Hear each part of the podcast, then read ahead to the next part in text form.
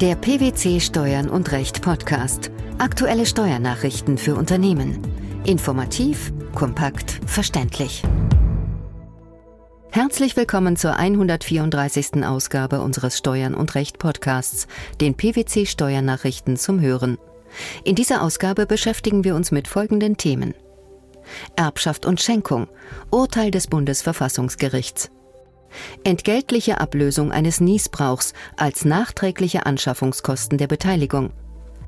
Ertrag aus Darlehensverzicht bei Verkauf inländischer Immobilie nicht steuerpflichtig.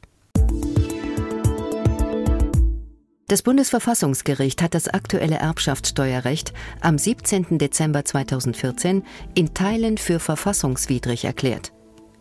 Die Regeln zur Verschonung von Betriebsvermögen seien zum Teil unverhältnismäßig, so die Karlsruher Richter. Der Gesetzgeber hat nun bis zum 30. Juni 2016 Zeit, für eine verfassungskonforme Regelung zu sorgen. Diese kann allerdings auch rückwirkend in Kraft treten. Was ist nun zu erwarten? Die gute Nachricht vorab. Die Karlsruher Richter haben dem Gesetzgeber erheblichen Spielraum gelassen, Betriebsvermögen bei der Erbschafts- und Schenkungssteuer weiterhin zu privilegieren. Der erkennende Senat hält die Begünstigung von Betriebsvermögen nicht vollständig für unverhältnismäßig, sondern nur Teile der aktuellen Regelungen.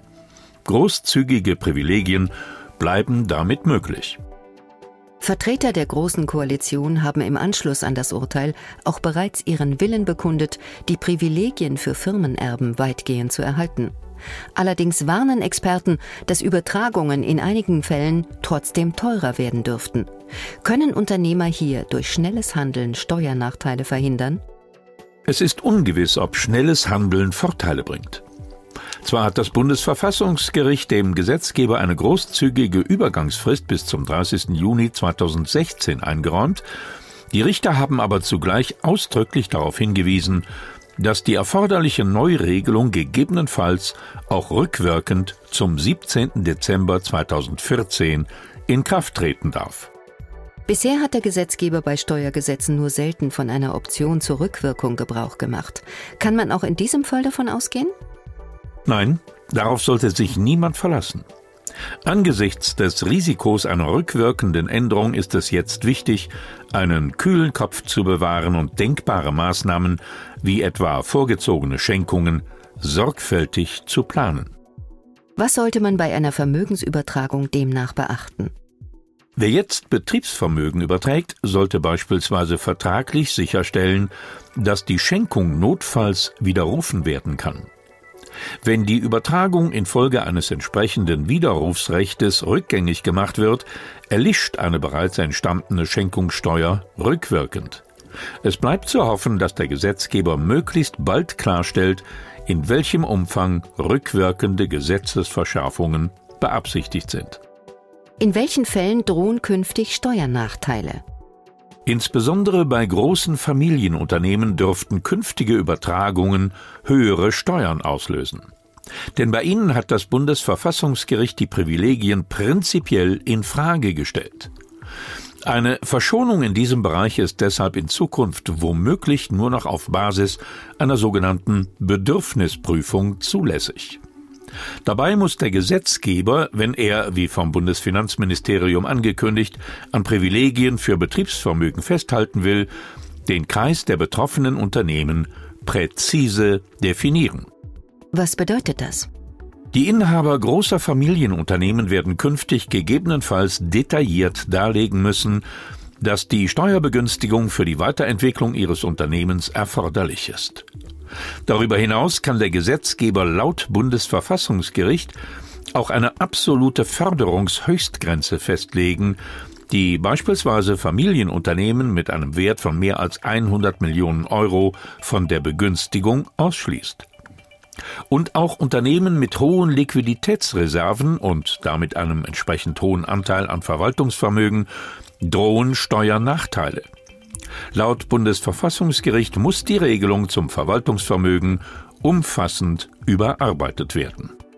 Bisher ist eine vollständige Steuerfreistellung möglich, wenn das Verwaltungsvermögen, dazu zählen zum Beispiel Wertpapiere, Gelder auf Tagesgeldkonten, auf Geld gerichtete Forderungen und fremdvermietete Immobilien, nicht mehr als 10 Prozent des Unternehmenswertes beträgt.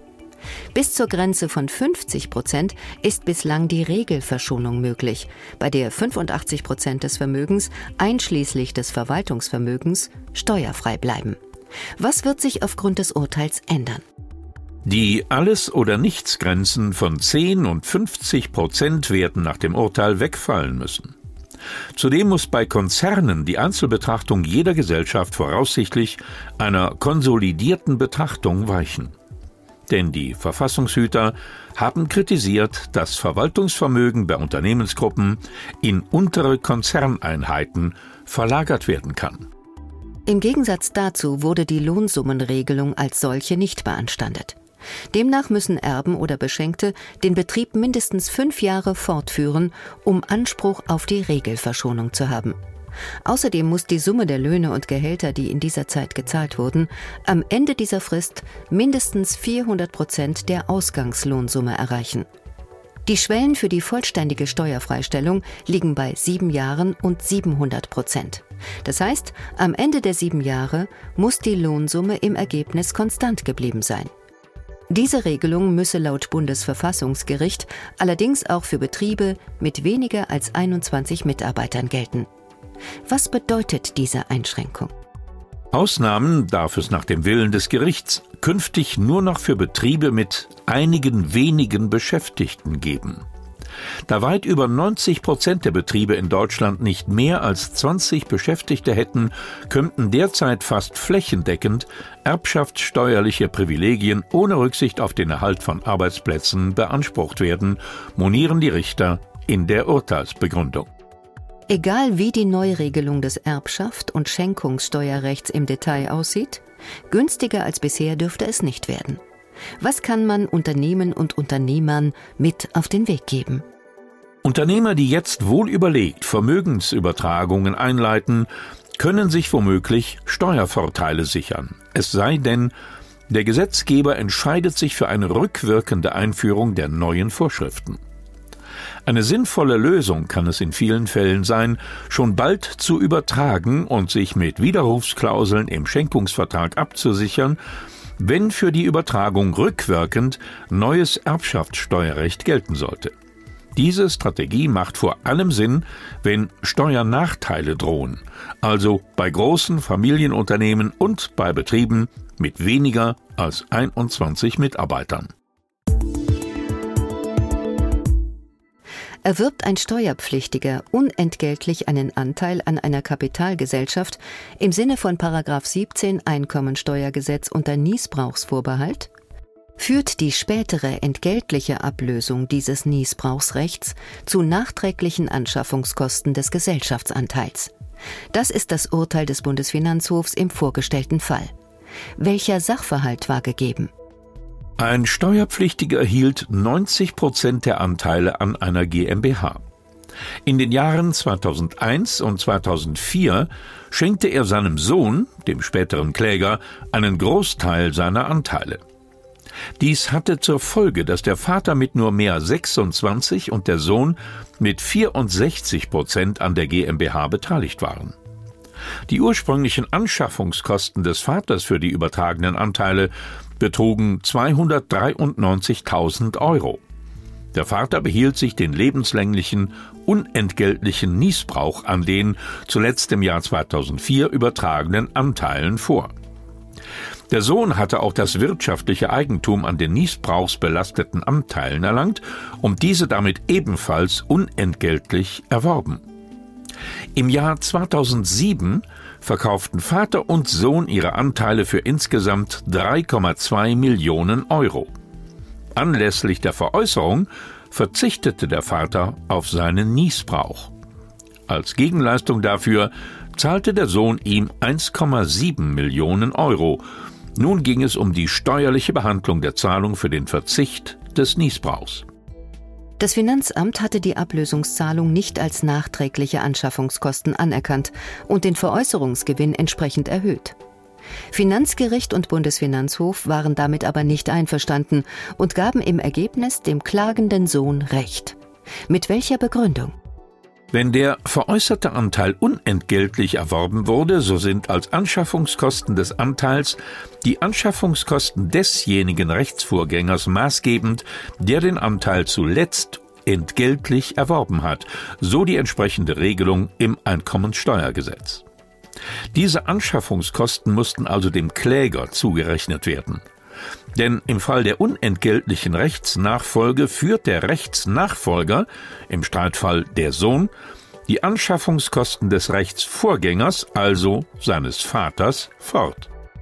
In diesem Sinne angeschafft wird ein GmbH-Anteil aber auch dann, wenn der Gesellschafter ein bestehendes dingliches Nutzungsrecht eines Dritten ablöst. Was ist der Grund dafür? Wenn ein Steuerpflichtiger einen mit einem dinglichen Nutzungsrecht belasteten Gegenstand erwirbt, dann erhält er zunächst ein um das Nutzungsrecht gemindertes Eigentum. Seine Rechte als Eigentümer sind also durch das Nutzungsrecht begrenzt. Löst er das Nutzungsrecht ab, verschafft er sich die vollständige Eigentümerbefugnis an dem Gegenstand. Daher sind Aufwendungen zur Befreiung von einem Niesbrauch nachträgliche Anschaffungskosten. Der Darlehensverzicht gegenüber einer ausländischen Kapitalgesellschaft mit Immobilienbesitz im Inland ist nicht steuerbar und führt nicht zur inländischen beschränkten Steuerpflicht, sofern keine inländische Betriebsstätte oder kein ständiger Vertreter bestellt ist. Dies ist das Fazit des Finanzgerichts Berlin-Brandenburg. Vor welchem Hintergrund fällte das Gericht diese Entscheidung? Eine in Luxemburg ansässige Sarl veräußerte eine inländische Immobilie. Die Sarl verfügte in Deutschland weder über eine Betriebsstätte noch über einen ständigen Vertreter. Den vorangegangenen Immobilienerwerb hatte sie mittels des Darlehens einer konzernzugehörigen Gesellschaft finanziert.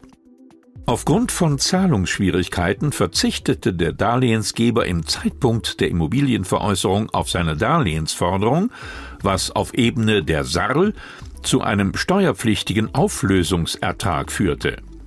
Streitig war nun, ob dieser Auflösungsertrag im Rahmen der beschränkten Steuerpflicht der SARL in Deutschland zu erfassen ist. Gemäß den entsprechenden Regelungen im Einkommensteuergesetz war die SARL mit ihren Vermietungseinkünften hier beschränkt steuerpflichtig, da es sich um eine im Inland belegene Immobilie handelt. Gleichwohl verneinte das Finanzgericht eine beschränkte Steuerpflicht hinsichtlich des Auflösungsertrages. Aus welchem Grund? Die zitierte Gewerblichkeitsfiktion reiche nicht so weit, dass neben der Fiktion gewerblicher Einkünfte auch eine Betriebsstätte und inländisches Betriebsvermögen mitfingiert würden. Daher könne die beschränkt steuerpflichtige Kapitalgesellschaft auch nicht so behandelt werden, als hätte sie in Deutschland Betriebsstättenbetriebsvermögen. Mit seiner Entscheidung wendet sich das Finanzgericht gegen die von Seiten der Finanzverwaltung vertretene Auffassung, dass die Passivierung der mit den Immobilien in Zusammenhang stehenden Verbindlichkeiten auch zu einer steuerlichen Erfassung eines Auflösungsertrags aus diesen Verbindlichkeiten in Deutschland führt. Das Gericht unterstreicht seine Rechtsauffassung zudem dadurch, dass aus der Sicht Luxemburgs die Darlehensverbindlichkeit dem luxemburgischen Betriebsvermögen zuzuordnen sein sollte und eine nochmalige Erfassung des Auflösungsertrags in Deutschland zu einer Doppelerfassung führen würde. Das Finanzamt hat angekündigt, Revision einzulegen. Die Bedeutung des Urteils des Bundesverfassungsgerichts zu Erbschaft und Schenkung die entgeltliche Ablösung eines Niesbrauchs als nachträgliche Anschaffungskosten der Beteiligung sowie der nicht steuerpflichtige Ertrag aus dem Darlehensverzicht beim Verkauf einer inländischen Immobilie. Das waren die Themen der 134. Ausgabe unseres Steuern und Recht Podcasts, den PwC Steuernachrichten zum Hören. Wir freuen uns, dass Sie dabei waren und hoffen, dass Sie auch das nächste Mal wieder in die PwC Steuernachrichten reinhören. Steuerliche Beiträge zum Nachlesen finden Sie in der Zwischenzeit unter blogs.pwc.de slash steuern und recht.